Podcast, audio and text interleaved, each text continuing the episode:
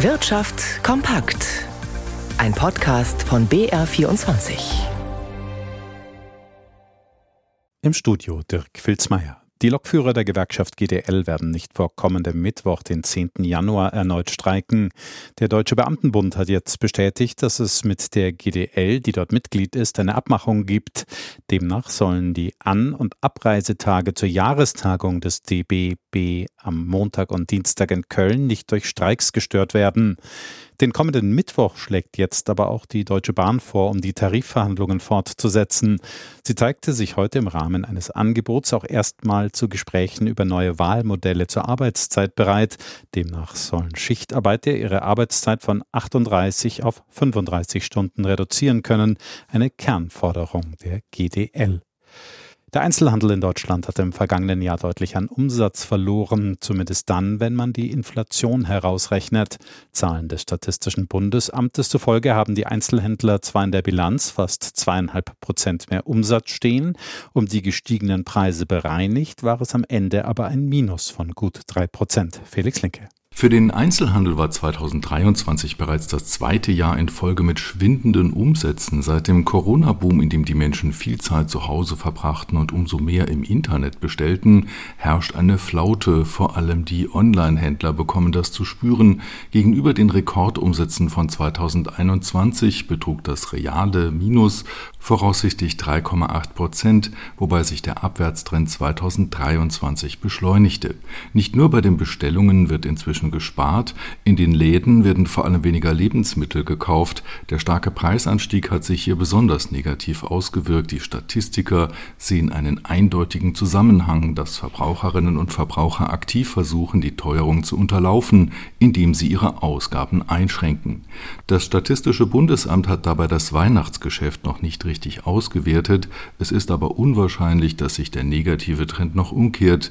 Der Handelsverband HDE hatte zuvor von einem schleppenden Weihnachtsgeschäft ohne große Impulse berichtet, das unterm Strich nach Abzug der Inflation nur ein reales Umsatzminus erwarten ließ.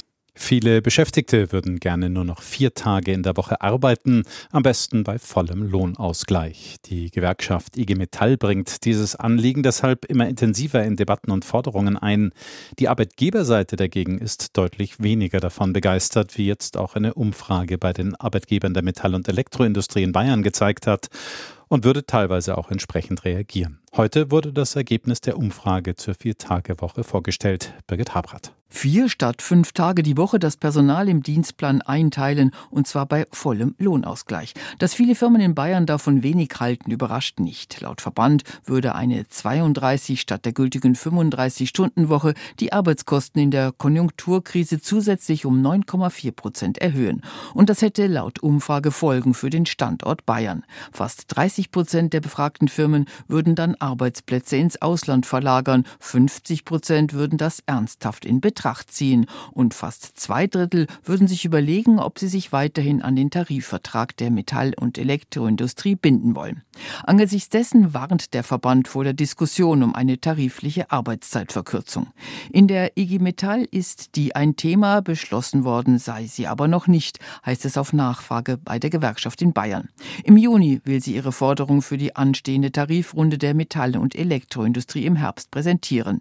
Der Abschluss für die Stahlbranche jüngst ist da für die IG Metall in Bayern nur bedingt vergleichbar.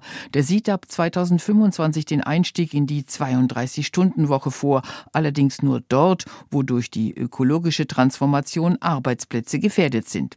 Eines hat die Umfrage der Metallarbeitgeber in Bayern aber auch ergeben. In drei Viertel der Betriebe ist die Viertagewoche kein viel diskutiertes Thema. Immerhin gibt es ja auch noch den Anspruch auf Teilzeit per Gesetz, aber eben ohne Lohnausgleich.